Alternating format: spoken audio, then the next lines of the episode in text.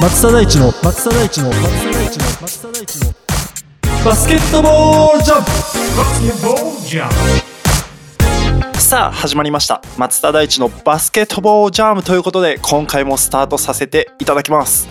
で今回はですね B1 リーグのチャンピオンシップ始まりました。クォーターファイナルズがね結果終わりましたので、えーその内容ですとかあとはセミファイナルズの展望ですね。まあそういった部分をお届けできたらなと思いますのでぜひ番組最後まで楽しんでお聞きください。ということでですね早速お話ししたいなと思いますがまずはねあの上から順番に行こうかなと思っております。はい琉球ゴールデンキングス対秋田ノーザンハピネッツということでですねまあこちらの試合が沖縄アリーナで開催されましてねあの試合の方の結果からお伝えしますと初戦がですね74対60で琉球ゴールデンキングスの勝ち。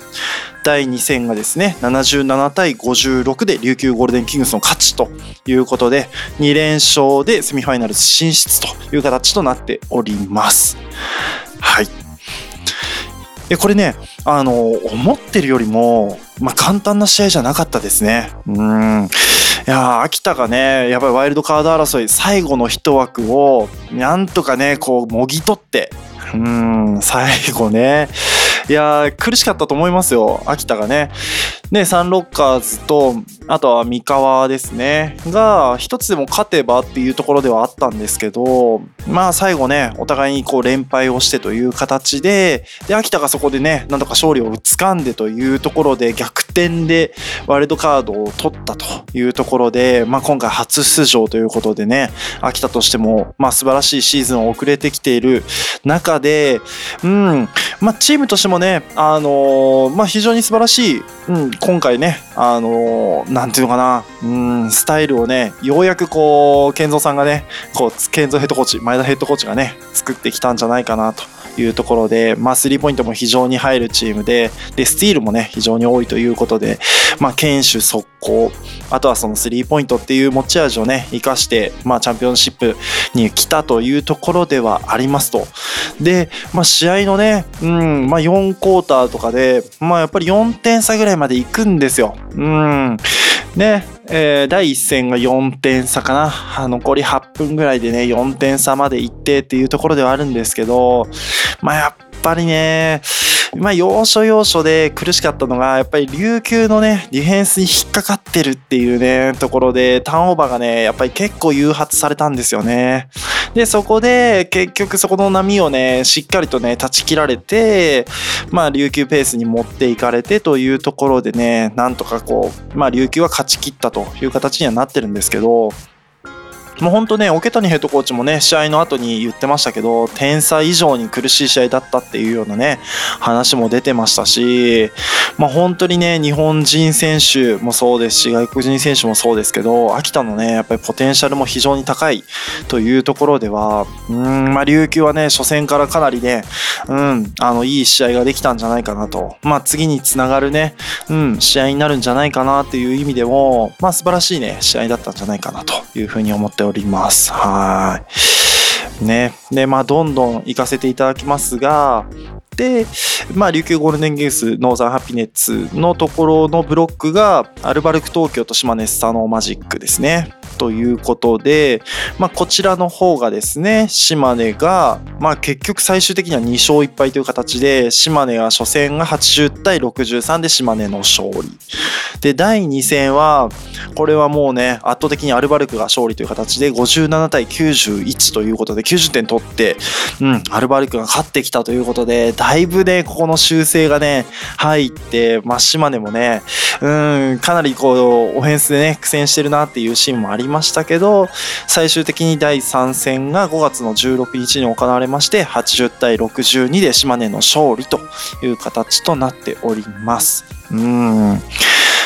まあ、今年ね、アルバルク東京が非常にね、まあ素晴らしい補強をしたということで、まあやっぱりね、うん、全員が揃えば、もちろんリーグ内屈指のね、ポテンシャルというところはね、もう誰が見てもというところではありますし、まあ今季のね、アルバルク東京は、やっぱり昨シーズンね、ちょっとなかなかこう、うまくね、噛み合わなかったり、まあやっぱりこう、怪我人の関係もあってというところで、ね、ちょっとね、悔しいシーズンを送った中で、今季はね、まあやっぱり中盤戦ぐらいかな、に、ようやくなんかこう、アルバルクチームっていうね、ところがね、だいぶ見えてきて、で、そこから快進撃でね、一時期はもう首位にまでただ、ね、たどり着いてという形ではいたんですが、まあ、やっぱりね、ちょっとね、コロナの関係だったりとか、あとは怪我ですよね。まあ、結局、ロシター選手がね、戻ってこないというような形で、ね、アレックス・カーク選手も、もうほんとチャンピオンシップのね、手前ぐらいでやっと戻ってきてみたいな感じで、うーん、まあ、ちょっとアルバルクはね、怪我にな泣いたシーズンになってしまいましたね。うーん。まあ、島根がね、島根ももちろん今年大型補強という形でね、うん、まあやっぱり日本人選手もそうですし、外国人選手もそうですけど、ね、昨シーズンのこうね、敗戦が多かったところからの、まあビッグステップアップですよね。うん、まあやっぱりね、安藤聖也選手、金丸選手、ねやっぱりここのね、二人のポテンシャルの高さっていうのをね、うん、非常にこう見させていただいたんじゃないかなと。やっぱりこうチャンピオンシップに上がってきて、こういうポストシーズンでのね、活躍っていうのも光る内容でしたし、やっぱりこの2人がね、点数が伸びてくると、なかなかやっぱりね、こう手つけられなくなりますよね。うーん。まあもちろんね、あのー、インサイドのね、選手、ね、トラビス選手だったりとか、ね、ウィリアムス・ニカ選手、ね、ニック・ケイ選手がいてっていう感じで、で、ビューフォード選手か、うん、っていうね、やっぱり中も外もね、こうできるようなね、選手たちがたくさんいるっていうところもあって、ね、そういう選手にこうマッチアップしなきゃいけないところで、日本人選手がね、ボンボンボンボンね、点数取れてきて、ね、っていうところでは、まあやっぱりね、今年の島根の攻撃力っていうところはね、非常にこう魅力的なところですし、ね、この後、ね、琉球との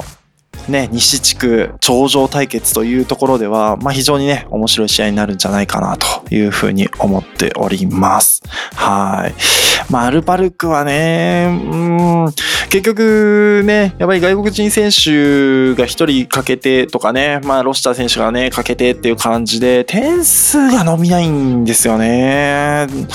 うん、これね、ちょっと難しいところではあるんですけど、まあ、個人的にはやっぱり小坂部田中っていうこのね、日本代表できるこのね、ガード陣、シューティングガード陣、ね、いや、これもっと積極的にやってくれてもいいんじゃないかなってね、思いますし、そのポテンシャルがあるんですけど、まあやっぱりね、あの、アルバルクのこう、オフェンスのね、システム上はね、まあやっぱりこう、ね、いいシュートを打つためのシステム、うん、って言ったらいいのかな。うん、まあそういうね、ところがね、しっかりとされてる、整備されてるっていうところもあって、まあなかなかこう、なんていうのかな、個人技の1対1っていうのがやっぱりちょっと少ないかなとか、うん、なんかそういうところもあって、なかなかこう、うん、なんか持ち味がね、うんっていうところもね、気にはなったりはするんですけど、まあやっぱりディフェンスは素晴らしいのでね、うーん、で半そうね、点数がちょっと伸びたかったっていうところがちょっと個人的にはすごい残念だったかなというふうに思っております。はい。ね。で、えー、今度は右サイドですね。うん。の話をしていきたいなと思いますけど、まずは川崎ブレイブサンダース対名古屋ダイヤモンドドルフィンズということでですね。はい。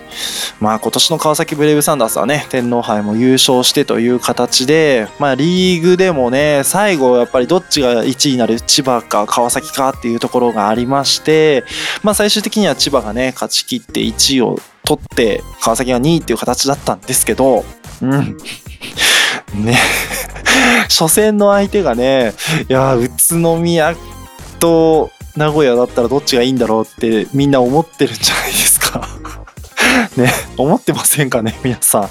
宇都宮と初戦やりたくないですよね。まあもちろん名古屋もそうですけど、ね、ポテンシャルの高いチームではありますけど、宇都宮とね、初戦でやるって、うんって僕はね思ってはいましてね。うんなんかねまあやっぱり川崎を今年はねたくさん見させていただいたというところもあったのでうん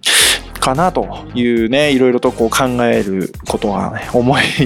思うことがね、ある中での、まあ、ブレブサンダース対ダイヤモンドドルフィンズの試合ということで、こちらはね、もう名古屋がね、非常にちょっとね、まあ、残念な形でね、うーん、外国人選手がね、ちょっと怪我で離脱っていうね、うーん、まあ、特にね、中心選手っていうところがね、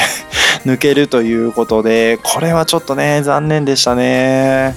うん、まあ、やっぱりあの、ブレイブサンダースのね、ホームで名古屋との対戦っていうのを見させていただきましたけど、いやー、うん、名古屋のポテンシャルもやっぱ非常に高いですよ。うん、ね、今日本代表のね、候補としてね、選出されてる斉藤選手、ね、須田選手、張本選手、ねえ、うん、まあやっぱこういう選手がね、まあ並ぶ中でですよ。うん、まあやっぱり点数取れますからね、皆さんね。うん。で、そこに、まあシューターの加納選手だったりとかね。うん。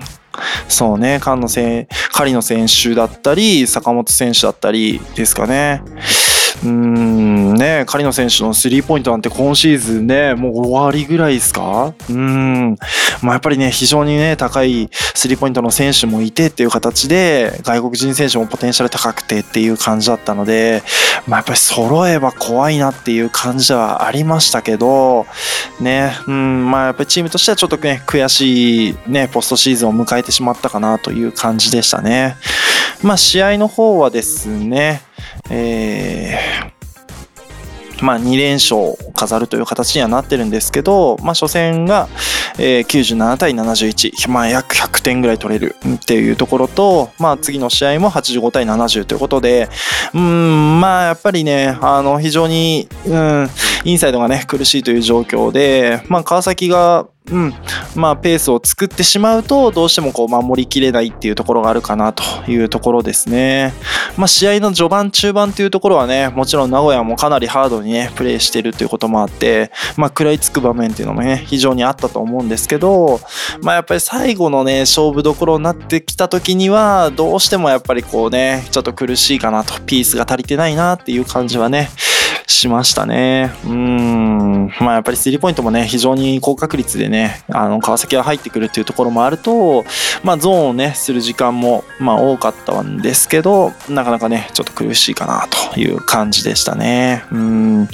まあ個人的にはね、うん、あの、名古屋にね、菊池真奈人がいますので、まあ、マナトがね、最後頑張ってくれてましたよ。うん、さもう、フルフル出てたんじゃないかな。35、6分ぐらい出てたんじゃないですかね。うん、まあ仙台でね、頑張って活躍してた選手でもありますし、そこから移籍して、ね、名古屋でプレーしてっていう形で、まあマナトがね、今シーズンキャリアハイをね、ここで叩き出して、ねやっぱりディフェンスもそうですし、リバウンドもそうですし、得点もそうですし、いや、マナトがね、もう親心じゃないですけど。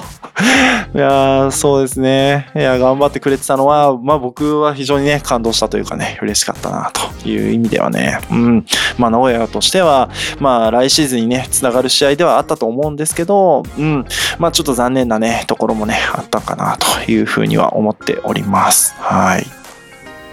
で、最後のカードが、千葉ジェッツ対宇都宮ブレックスということで、まあもうね、あの、このね、配信が多分5月の10、20日ぐらいですかね。うん、ということなので、ね、まあまあ皆さんね、ご存知の通りという形でありますけど、まあ昨シーズンのチャンピオンシップファイナルのカードの千葉ジェッツ宇都宮ブレックスが初戦で対戦となりまして、まさかの宇都宮ブレックス2連勝という形でですね、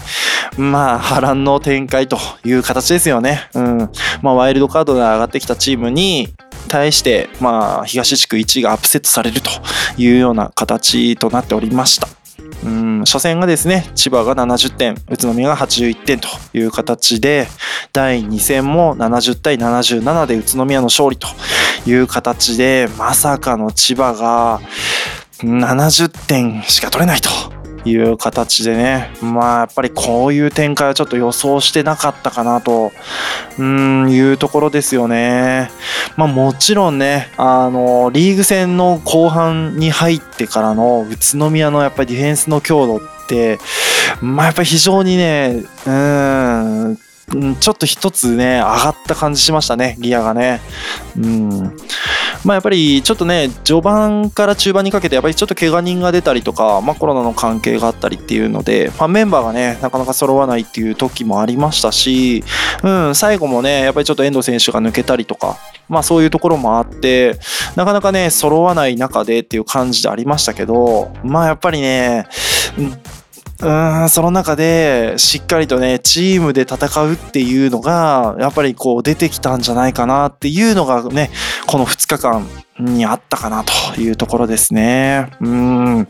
まあやっぱりあのねよく言われますけどこのポストシーズンのね短い短期決戦の中でラッキーボーイって言われるね選手が出てくるチームっていうのは強いよねっていう話がねどのスポーツでも、うん、よくありますけどまあ宇都宮ブレックスはまさにね、まあ、ラッキーボーイって言ったらね失礼になるのかもしれないですけど、まあ、初戦はやっぱりね荒谷選手うーんね、まあ、プレータイム15分っていう中でねスリーポイント4本4分の4ね、ポテンシャルもちろんありますしね、で、東高校出身ということで、まあ、宮城のね、荒谷選手がね、活躍するっていうのもね、まあ、僕自身も非常にね、嬉しいところでありますけど、ね、この選手がやっぱり14点、こう、もぎ取ってきたというところがね、まあ、初戦は大きかったですよね。うん。まあ、簡単なシュートなかったですよ、そんなに。うん。完全なワイドオープン、もちろんありましたけど、それ以外にもやっぱりタフショットっていうところね、決めてくれた、ね。ああいうところがね、やっぱりちょっとね、大きかったですよね。うん。で、第2戦についても、もちろん同じような形でですね、うん。まあやっぱりイカルガ選手もそうですし、ねまあやっぱりね、こういう、ね、あの、点数をね、取ってくれる選手がね、現れるって大きいですよね。うん、イカルガ選手も10、ね、第2戦でね、やっぱり勝負どころでね、点数取ってきてくれましたよね、16点。で、テーブス海、テーブス海、ね、うん、いやー、ね、この2人がね、まあ、やっぱり非常にこうね、点数を伸ばしたと、14点。ということでね、うん、まあやっぱりね、あのうん、コーナーあたりのスリーポイントがね、まあ、非常にこう多かった感じしましたよね。うん、まあ、遠藤選手のスリーポイント最後もそうですけど、まあやっぱりこうね、あの、スリーポイントエリアのね、外、どちらかというとこうトップの位置からの攻撃っていうのがね多かった中でどうしてもこうコーナーまでのねヘルプっていうのがね寄りづらいっていう環境がよく作られてるなっていう感じはしましたけど、まあ、そこをしっかりとね決めきってきたっていうところがね、まあ、非常にね大きかったかなっていう感じですよね。うん。まあ、宇都宮ってやっぱりこう日本人選手が点数を取るかどうかっていうところが意外とこう生命線であってでまあ宇都宮がね今回千葉に勝った要因としてもやっぱり両試合ともね50点ぐらいずつ取ってるんですよね。日本戦日本人選手だけでね。うん。なかなかやっぱりこう外国人選手で点数を伸ばすっていうチームスタイルではないのでうん、まあね、もちろん大黒柱のジョシュ・スコット選手がいてっていう形ではありますけど、うん、まあやっぱりその中で日本人選手がね、これだけ点数を取ってくるっていうところは、まあやっぱりね、宇都宮としてはこれが続けられるかどうか、この後のね、ポストシーズン、セミファイナルズでもね、そういうところがね、キーポイントになってくるんじゃないかなっていうところと、まあ今ね、一人名前を出してない選手がいて、えー、比江島選手ですね。まあやっぱり彼がどこまで点数を伸ばせるかっていうところですよね。まあ平均的にやっぱり15点ぐらい取ってこれるかどうかっていうところが、まあ注目ポイントにはなると思いますし、ね、うん、やっぱりこう、まあ今回のね、あの、この2試合もそうですけど、まあ非常にこういい活躍をされていたということでね、まあ、やっぱりポテンシャルありますし、日本代表のね、まあ、プレイヤー、まあ、日本代表を牽引するね、選手っていうところでは、やっぱり彼がどれだけチームのね、大事な局面でシュートをね、決められるかっていうところも、まあ僕自身は非常にこう楽しみにね、しているところかなと。うん。どうしても今までね、ななんかこう、なんていうのかな、あの、うん、自分がっていうところがね、すごいこう少ない感じもね、していて、うーん、まあやっぱり最後のね、大事な局面を自分がしっかり打ち切るぐらいのね、感覚でね、プレーしてもらえたら、まあやっぱり日本人のね、得点プレイヤーとしてはね、やっぱり彼が点数を取るかどうかっていうところも、まあ僕自身は非常にこう注目しているところな、というところをね、お伝えしたいなというふうに思っております。ということで、クォーターズファイナル、クォーターファイナルズがね、終了しまして、セミファイナルズに進むというところになっておりました。はい。で、クォーターファイナルズの結果を受けて、セミファイナルズが琉球ゴールデンキングス対島根スサノオマジック西地区の1位対西地区2位というところと、えー宇都宮ブレックス対川崎ブレイブサンダースということで、西、東地区の2位対、えーワイルドカードというところでですね、まあ、うん、まあ、ワイルドカードに宇都宮ブレックスがいるっていうところもね、うん、まあ、東地区のね、難しさではあると思うんですけど、うん、というカードとなっております。はい。で、まあ、琉球ゴールデンキングスといえばね、まあ、非常にこう、ディフェンスがね、硬くて、で、スティールからのね、トランジションだったりとか、あとは日本人選手のね、得点っていうところも非常にこう、ポイントとして上がってくるっていうスタイルですよね。まあ、対する島根スサノーマジックは、やっぱり安藤聖也、えー金丸っっていうね、この両ポイントゲッターが、まあ、どこまでやっぱり点数を伸ばしていくかっていうところがね、やっぱり注目ポイントにはなるかなっていうところですよね。まあ、この2人が点数が、まあ、両方ともね、10点以下であれば、間違いなく琉球の勝利というところは、うん、断言できるかなというふうに思ってますね。逆に、やっぱりこの2人が40点ぐらい取ってくるような試合展開であれば、島根がね、琉球をアップセットする可能性っていうのもね、非常に出てくるんじゃないかなというふうな意味では、やっぱりこの2人にかかるね、まあ期待っていうのがね、非常に大きいかなという感じですよね。まあ琉球は、うん、まあ順当にいけば琉球だと思いますよ。うん、間違いなく。ディフェンスもやっぱり素晴らしいですし、今季の安定感っていうところはね、まあやっぱりジャック・クーリーっていうね、ビッグマン、ね、ダーラム選手もいてっていう形で、ね、で、ドゥエイン・イバンスっていうね、中外できる、まあ攻撃的なプレイヤーもいてっていう形で、まあまあ安定感といったら、やっぱりリーグ内でトップクラス、うん、間違いないと思いますよ。で、そこに対して、まあ、島根がどこまでね、できるかっていうようなね、カードになるんじゃないかなというところでございます。はい。で、これが、まあ、あの、シード、まあ、琉球ゴールデンキングスの方が上位、順位的には上位という形ですので、沖縄アリーナで開催という形になっております。はい。で、反対サイドが川崎ブレイブサンダース対宇都宮ブレックスということでですね、はい。轟アリーナで第2試合、2試合ともね、うん、最後まで3戦か。まあ2戦戦勝という形ですので、まあ長ければ3戦まであるというところになっております。はい。まあこのカードはですね、うん、まあ先ほどもちょっとお伝えした通り、まあ宇都宮といえば日本人選手がね、どこまで点数伸ばせるかっていうところにかかってくると思います。まあ注目は比江島選手のポイントっていうところと、あとはそれ以外の日本人選手っていうところでどこまで点数を伸ばせるかっていうところですよね。うん。まあリーグで1位のね、ディフェンスレーティングっていうところの宇都宮ブレックスに対して、川崎ブレイブサンダースは、やっぱりターンオーバーの数っていうところが、まずはね、ポイントとなってきて、まあどれだけ引っかからずにシュートを決めるかっていうところと、あとはペイントアタックのポイントね。うん、あのリーグ戦でね、一回宇都宮にね、ガツってやられたんですよね。最終戦かな？宇都宮と川崎がやったね、試合の中でね、まあガッとやられたね、試合がね、どこまで自分たちの中に頭に残っていて、しっかり課題を克服してるかっていうところもね、ポイントとしてありますよね。もうほんとね、ペイントエリアで点数が取れない、スリーポイントもなかなか打てないっていうようなね、試合展開の中で、まあやっぱりどこまでね、ニックと藤井優馬がですね、あのまあオフェンスを牽引できるかっていうところですよね。うん。まあ、全体としてはペイントアタックの得点というところとあとはスリーポイントの確率ですね。うんまあ、スリーポイント非常にね、上手なチームではありますので、まあ、そこに対してしっかりとね、点数が取れるかというところですよね。まあ、平均失点が60点台の宇都宮に対して、まあ、やっぱり80点ぐらいね、取ってくるような展開であれば、川崎の方かなというところですし、まあ、先ほども話した通り、ディフェンスがね、非常に強い宇都宮としては、まあ、日本人選手が、まあ、50点近く、まあ、取ってこれるかっていうところと、あとはディフェンスの部分でね、どこまでターンオーバーを誘発して、えー、早い展開を持ってこれるかっていうところ、まあ、そういったところに注目した、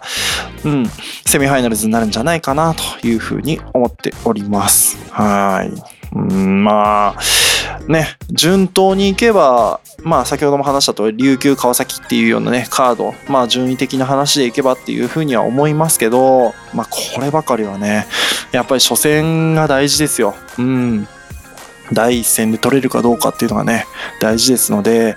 まずはやっぱり初戦の入り、初戦の勝利、まあそこをね、どちらがね、勝ち取るかっていうところに注目しながら、セミファイナルズをね、見届けたいなというふうに思っております。はい、今回は以上とさせていただきます。最後までお聴きいただきまして、ありがとうございました。バスケットボールコメンテーターの松田大地でした。